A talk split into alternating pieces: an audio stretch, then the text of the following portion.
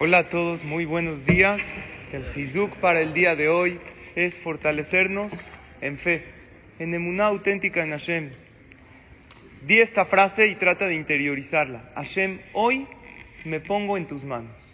Lo que quiere decir que todo lo que me salga bien el día de hoy, como yo lo planeé, te lo voy a agradecer. Pero lo que no salga como mis planes, lo acepto y lo recibo con amor, porque sé que viene de ti y es por mi bien. Cuando interiorizas esto, vives mucho más en paz. Ojalá y logremos vivir así todos los días de nuestra vida. Tengan todos un excelente día lleno de veras.